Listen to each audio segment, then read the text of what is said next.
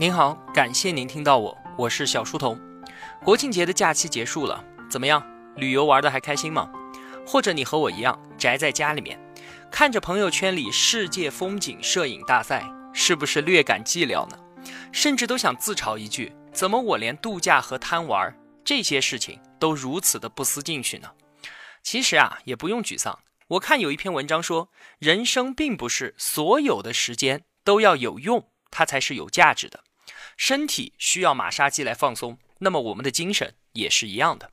很多人选择随同拥挤的人群出游，认真的经营自己的假期，这很好啊。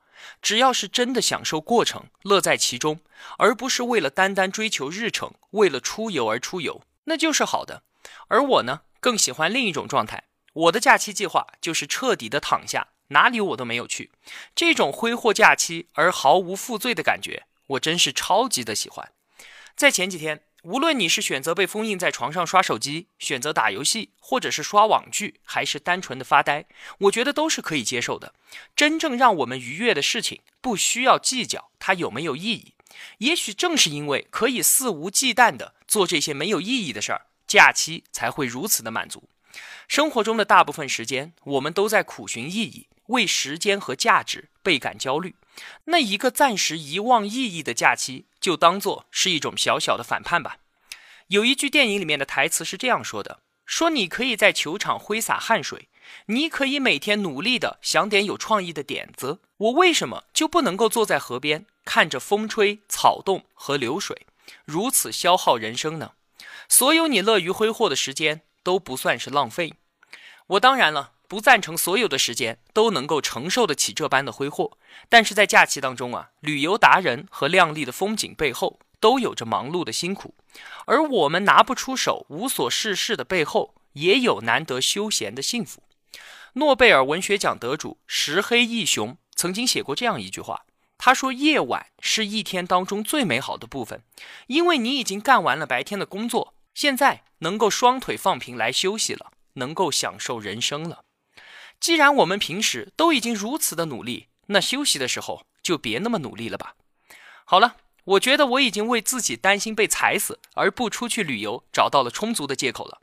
宅在家里面看看书、做做节目的假期让我很舒服。那老婆，反正现在假期都已经结束了，你可以放下手中的菜刀了吧？哈哈。那么闲话扯完。我们言归正传，今天要分享的文章叫做《你以为的合群，不过是在浪费青春》。这篇文章的出处我后面再介绍。它让我深有感触，因为它把我最近几年在这一方面不知不觉的改变给说了出来。在前些年的时候啊，我总是会吐槽李义军，我说你这个货为什么这么的不合群？朋友几个约你吃饭你不去，约你唱歌你不去，约你看电影你更是不会去。你这样没有娱乐的日子。过得有什么意思呢？前几天和一位老同学寒暄，他说自己啊，一直到现在都挺害怕孤单的，一有时间就要约上朋友做这做那，好像独处时候的空气很容易令人窒息一样。我突然回想自己啊，以前也是这样的。上学的时候，课间跑厕所，如果不约人同行，就感觉撒尿这件事情像会失败一样。后来只要一下班，独自空荡荡的时间。都会让我坐立不安，我孜孜不倦地组织聚会、吃饭、打球、唱歌、看电影等等的一切娱乐活动，并且呢乐此不疲。那现在呢，我却开始很享受自己独处时候的那一份宁静。原来约上朋友们去打篮球，两片场地都不够用；约朋友们去唱歌，一间 KTV 的包房满满当当的要挤下十几二十个人。到后来打麻将，常常都约不到第四个人了。真的是越长大越孤单。越长大，朋友越少了吗？其实啊，并不是，是随着我们的成长，原本被生拉硬凑在一起、互相嬉戏的小伙伴们，都在生活中找到了他们自己的轨迹，在人群中找到了属于自己的位置和归属。我后来才明白啊，那原本对于李义军不合群的指责。是因为我的时间无所事事，毫无价值罢了。我需要找东西去塞满这些了无生趣的空隙，而他的时间呢，从那个时候开始就是属于他自己的。这也就是为什么我现在能够享受独处的宁静了。明确的生活目标就是能让你琐碎时间变得充实并且发光的魔法。打开我的书架，里面封印着无数个对我来说未知并且新奇的世界。这么多拥有一流智慧的作者排队在那里，等着与我细细的交谈。当时间也开始属于我自己之后，我为何还会觉得孤单呢？现在我明白，之所以会感到前面所讲的孤独，并不是形单影只的悲凉，而是理想涣散、随波逐流的惩罚。也愿我的这位老同学能够从这困局中找到出路吧。虽然我知道他是绝对听不到我的节目的。那好，我们就来看一看要分享的这篇文章。先提一点。文章的作者比我还要小两岁，他是一位九零后的畅销书作家。那么多比我年纪小的人都成为了青年才俊，这个事实啊，再次让我觉得世界没有这么美好了。他说啊，写这篇文字的时候是在一个偶然的情况下。有一天，一位同学跑来告诉我，宿舍里面四个人，他是唯一一个不玩游戏的。可是舍友们却群起而攻之，说成天忙着学习有什么用啊？你装什么逼呀？那天我就特别郁闷的想起了自己的大学生活。其实，在那个群体里面，我过得很难受。忽然明白，来到大学学习不是为了合群，而是为了成就自己的梦想，然后找到真正属于我的那个群体。这种感觉就像是你是一个篮球高手，那为什么要在一群英语好的人中间合群呢？无法选择自己的室友，但是你能够选择自己的朋友啊。无法决定自己的生活圈子。但是你能选择决定自己的理想境界，合到该合的群，寻觅自己要的，无论是理想还是朋友，这个才是大学四年应该做的事儿。曾经有一个宿舍，宿舍里面八个人，每当八个人凑齐的时候，社长就会组织一个游戏，把八个人分成两组，每组三个人，组织大家打牌，剩下的两个人呢，就打开电脑打起了 DOTA 游戏，然后一个晚上就这样过去了，然后。一年就这样过去了，最后四年就这样过去了。八个人里面一定会有一两个人混得还可以，但也一定有人会混得很差。那混得差的人永远都不知道问题出在哪里，他们根本不明白，无非就只是跟风了而已嘛。最近我在课堂上不停地强调一点给我的学生们，我说大学期间你无法选择自己的室友，但是你可以选择自己的朋友。因为啊，最近我发现宿舍是堕落的开始，合群是淘汰的起点。在很多人的字典里面，四个人如果三个人不停的在下苍井空的电影，第四个人不看，那他就是不合群；四个人，三个人在打游戏，第四个人不玩，那他就是不合群。人是怕寂寞的，所以大多数人都选择了合群。可是你以为你在合群，其实呢，你是在浪费自己的青春。你以为交到了朋友，那当你毕业一无是处的时候，可能同时也就失去了这些所谓的朋友。你以为大学四年并不孤单，可是当你毕业没有工作、没有老婆的时候，你会更加的孤单。有人说啊，孤单痛苦，那谁又说过实现不了自己的理想不会痛苦呢？我短暂的大学期间，目睹了太多为了合群而合污的惨剧。记得大一的时候，总有人叫我打游戏，我也就跟着打。可是留下来的是和他们一样的空虚。大二的时候，当他们拿着手机不停下载新的游戏，我在角落却拿着单词本背单词。大三的时候，宿舍七个人对我发起了集体攻击，说我不合群。但是我明白与众不同不是我的错。最后，我只有申请换了宿舍。几年后的今天，当一些人在烈日下暴晒的时候，我能在空调房里面写文章，也许是该庆幸当时的不合群吧。直到今天。我认识了很多人，有些是有名的大导演，有些是知名的演员，有一些是很牛的实业家，还有一些是当初都不会正眼看我一眼的美女。而更重要的是，我交到了一帮朋友。此时此刻，我才会感激当初我没有合群，现在我才找到了属于我自己的群体，去做我该做的事情。如果当初我合群，现在身边又会是谁？我又会是什么景象呢？我一直坚信啊，英雄他永远是孤独的，只有小喽啰们才会扎堆聚众。二八定律永远适合在地球的每一个角落，就是百分之二十的人占有着百分之八十的资产，而百分之八十的人呢，为这百分之二十的人服务。尤其是男孩，大学四年一直合群，一直在宿舍，一直打不开视野，固步自封，做井底之蛙，这一切总会在今后走进社会的某一时刻，一次性的还给你自己。而女孩呢，更是需要在大学中培养出独立的人格，依靠一个男人，永远比不上依靠自己的双手创造的未来更加的踏实。无论如何，那些有点成就的人，恰恰都是不合群的。就算表面合群，他们的内心也总有着自己的一片世界。他们喜欢静静的思考，并且一直向理想。迈进，怎么样？这篇文章的观点还不错吧？就是这样一篇短小但是有力的文章，唤起了我之前的那些思考。这位九零后的作家名字叫做李尚龙。这篇文章出自他一五年出版的一本文集，叫做《你只是看起来很努力》。虽然他的表达方式有些地方确实略显稚嫩，但是毕竟他还如此的年轻嘛。而且书中那一些贴近生活的思考，确实能够给现在的大学生和初入职场的年轻人们很多的启示。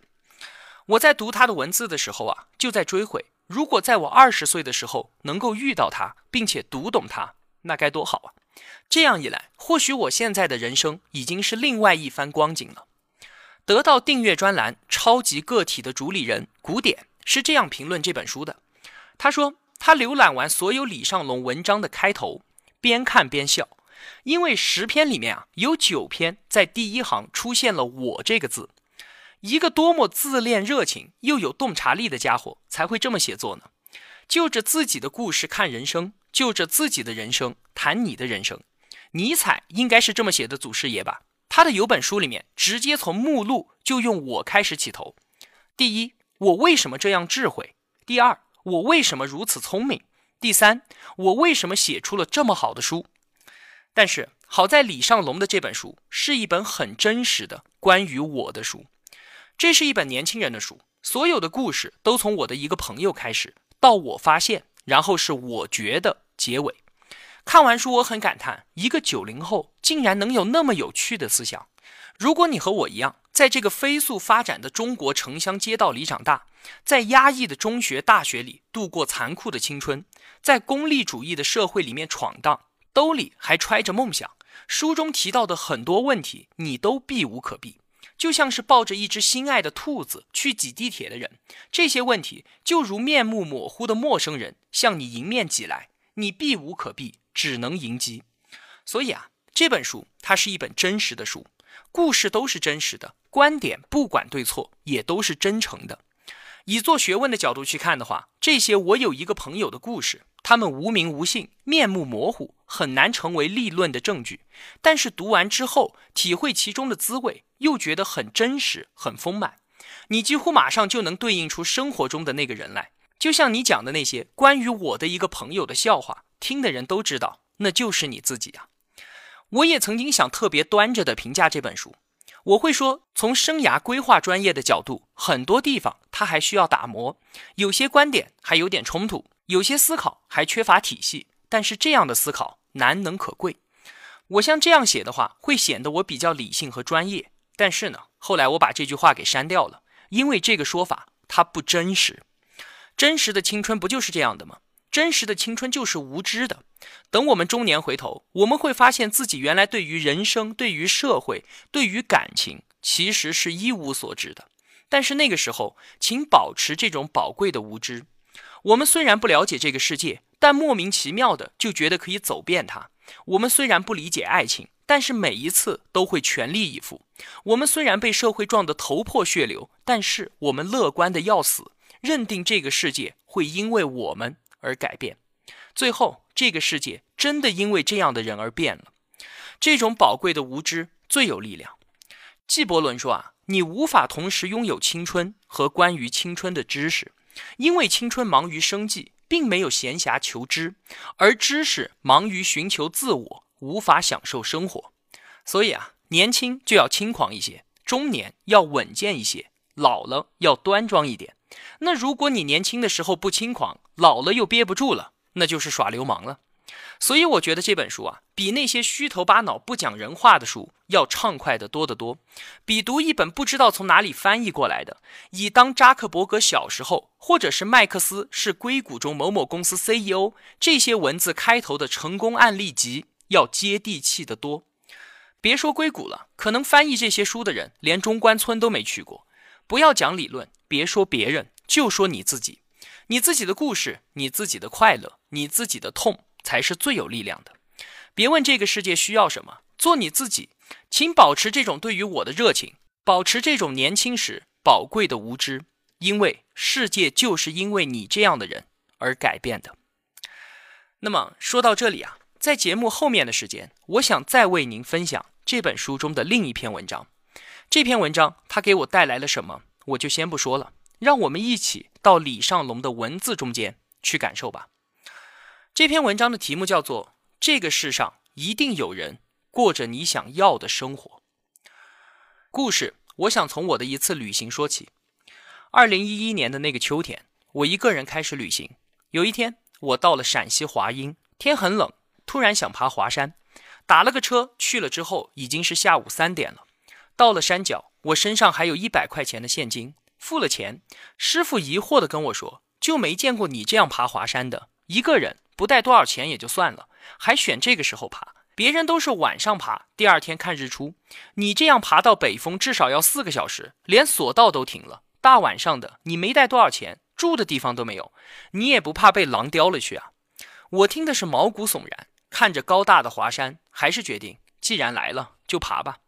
和别人不一样，也有一个好处，就是你不用忍受人潮拥挤的交通和人流窜动的景点。与众不同，并不代表我错了。那天，我一个人听着秋风瑟瑟，看着山下的落叶，心里不停地打着退堂鼓。我只记得那条路很漫长，自己也走得很快。路边有一个步履蹒跚的老人，正在翻垃圾桶。我问他：“大爷。”最快多久才可以到达北峰呢？大爷头也没抬，说四个小时。我说那如果我这么年轻去爬呢？大爷抬起头看了我一眼，说最快也要三个小时吧。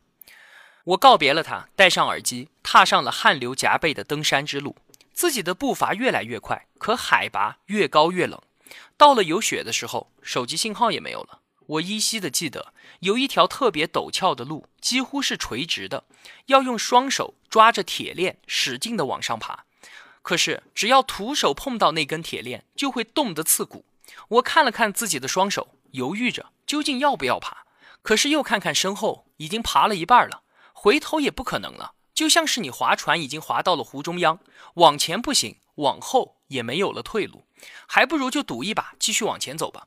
我正在思考，忽然看到几乎垂直的铁链深处有一个小女孩，在努力地行走在云梯的远处。她爬得很慢。但是，一步就是一步，很扎实。半个小时之后，我追上了他。他个子不高，扎着一根马尾辫，一个背包，一件运动服。汗水从他的脖子滑了下来，他的手上也没有手套，小手冻得通红。我放慢速度对他说：“嗨，你好啊，前面还有多远到山顶？”小姑娘先是愣了一愣，看了我一眼，不像是坏人。她笑着说：“你就爬吧，太在乎终点，就失去了爬山的意义了。”在那个高度上，温度已经达到了零下，风吹着我们的脸，钻进我们的衣领。那段路，我和他一起走，走得不快，但是每一步都很扎实。忽然明白啊，其实每一段生命都是在行走，终点什么的并不重要，因为那都是固定的。唯一不确定的是行走的方式和路边的风景。后来我们到了山顶，我算了算时间，两个小时四十五分钟。我们坐在一个亭子边上，我说。他们都说我要三个小时才能爬到北峰，我还是突破了他们的预测了。他笑笑，他们说的不一定对啊。我拿出一瓶红牛递给他，你是一个人旅行吗？小姑娘说，对呀，我一个人。那你不上学吗？我休学了。你是哪个学校的？他说我是复旦的。总觉得这么冷的天不应该有鸟飞过，可是就在那个时候，我分明听到了鸟叫。他笑着问我，走在半路的时候，你想过放弃吗？我点点头，那是不是发现自己已经无路可退，就只能往前走了？我说是的。他说，所以啊，所有的成功都是被逼出来的，努力才不一定成功呢。后来我听到了一个能够让我记住一辈子的故事。这个女孩半年前就休学了，在西藏爬过山，在丽江喝过酒，在新疆打过架，这是她的第十一站。后面她还要去很多的地方。我问她。为什么不读完书再旅行呢？或者说假期旅行，这也并不矛盾啊。他说：“这么多年一直都为别人活着，我只想用这一年为自己活第一年。”我愣住了，安安静静的听着他的故事，就叫她小美吧。小美小的时候跟所有的孩子一样，从小就被父母、老师告诉：“你的梦想就是上清华、上北大、上复旦。”虽然她自己不知道这是为什么。那个时候，他的父母跟他说：“只要你考上名校，你的任务就完成了，剩下的你也就不用担心了。”他的父母都是在银行工作，不说十分富裕，至少也是衣食无忧。他说自己的生活就是那种很平常的中产阶级，生活在安静的摇篮中。幸运的是，他的学习成绩也并不差。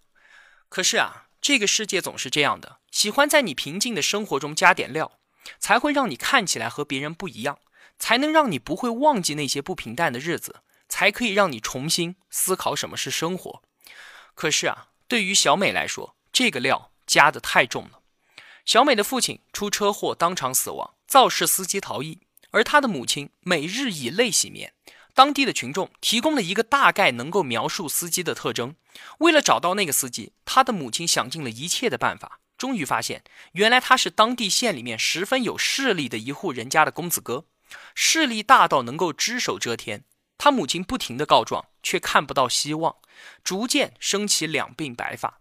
每次去告状，都是因为证据不足而被驳回。他的母亲无法看到公道，久而久之，也走上了上访之路。有一次，县领导在他们家拿着一摞钱给他做工作，他拿着钱把县领导打了出去，红红的钞票落了一地，就像他的热血一样。不久，银行把他母亲辞退了。公司分的房子也让他们搬出去，家里的状况突然变得冰冷了很多。他还小，但是读得懂什么是眼泪。他跟母亲说：“妈，等我考上了大学，我要学法律，当律师，我来帮你告状。”妈妈笑了笑，跟女儿讲：“你一定要考上好的学校。”那个笑容里面充满了对生活的希望。可是这希望的目光没有持续多久，很快就消失了。小美拿到录取通知书的那一天，也是她最后一次见到她的母亲。她母亲以与父亲同样的方式离开了这个世界。有的时候啊，就会觉得这个世界真的是特别的邪乎。一些事情的发生是所有人都无法预测的，但一旦发生，就是那么的巧合。生活总是这样的，把你关在小黑屋的时候，突然让你看到一丝光芒。只要你抓住这丝阳光，顺着爬，就能够看到太阳。这一次，司机没有逃跑，赔了一笔钱，该判的也判了。幸运的是，之前那个撞死他父亲的人，最后也被关进了监狱。小美哭干了眼泪，走进了法律系。她明白的是，接下来的生活，她要自己过了。我听小美讲到这里，看着她坚强的眼神和冻得通红的脸，心里很酸。我问她：“然后呢？为什么你要休学呢？”她说：“她每天都在学习工作。”因为他知道这个职业很重要，所以学得很认真。为了不耽误学习，又要养活自己，他的工作时间都在晚上，给杂志社写稿子，帮学校做英语翻译。就这样，一个学期他赚了一些钱，同时还考了全班的第一名。因为自己优秀，又不怎么喜欢跟别人交流，朋友们就喜欢私下打听他是何方神圣。舍友们特别喜欢问你父母是干嘛的，他只是默默地说。他们都是银行里的人，其他人立即拍着大腿说：“就说嘛，怪不得学习成绩那么好，富二代啊！”每次听到这里，小美的心里都很难受。她不知道这样的谎撒的对不对，可是她明白，幸福就是过上正常人的生活，不被人另眼相看。每天忙于学习，还要打工，她逐渐脱离了室友朋友的生活。她觉得自己孤单，更觉得生活像是被上了发条一样，看不见天地。每次学习完回到宿舍，就听到舍友的冷嘲热讽：“哟，你又去学习了，真牛啊！”他经常看着远方，夜深人静的时候泪奔，想知道自己到底想不想学法律，或者自己到底想要的是什么。其实，那种质疑和孤单的背后，是一个深刻的问题：何处才是我的家呢？那一天，他办理了休学，他想一个人出去走走，不管去到哪里，只要走着。就好了。他背上了包去西藏，买了《孤单星球》，查了攻略，出发了。去了那个所有人都想去却腾不出时间去的地方。当他收拾好行囊准备离开的那天晚上，和室友们喝了这辈子的第一瓶酒。那一天，他的舍友跟他说：“你多好啊，可以出去旅游了，做自己喜欢的事情，多幸福。其实我也特别想过能够说走就走的生活。小美问：“那既然是你想要的生活，为什么不去呢？”他舍友回答说：“我不像你，家里有钱，我父母都是农村的，等我毕业找一份工作之后再说吧。”另一个舍友说：“我其实也想这样一年，但是不像你学习那么好，我还有很多功课要去恶补，休学一年回来就啥都没有了，以后还要找工作、找男朋友、结婚生孩子呢。”他说完，转头继续看韩剧去了。小美笑着，啥也没说。第二天，他启程，那一路他的目的是未来和远方。我没有办法知道他这一路遇到了什么，也不知道他将会再遇到什么，就像我永远都不知道我的未来会遇到什么一样。我只是记得那天，在冷冷的北风，突然一股暖流抵达了心底。我蹲在那里，不知道说什么。突然明白了，这个世界上真的有人过着你想要的生活，这生活你也能过，你只需要一点点的决心，一点点的勇气，一点点的希望。和一点点的相信，我没有留他的电话，何必要用世俗的一串数字和一个标签去捆绑住一段相遇呢？那天晚上，我们靠在一个宾馆的沙发上睡着了。第二天我起来的时候，他已经离开。我的身边放着一双手套和一张纸条，上面写着：“追梦若冷，就用希望去温暖它。”好了，今天要为您分享的就这么多了。在微信公众号这篇图文的最后，我放了一首我最近在单曲循环的歌送给你。前几天你一定收到了无数的假期问候和节日祝福，那今天我就祝您上班开心，工作愉快吧。毕竟啊，工作是我们除了睡觉之外付出时间最多的事情了。如果真的能够享受它的快乐，会有多么的幸福啊！当然了，尽管我也做不到这样，但是依然祝福你。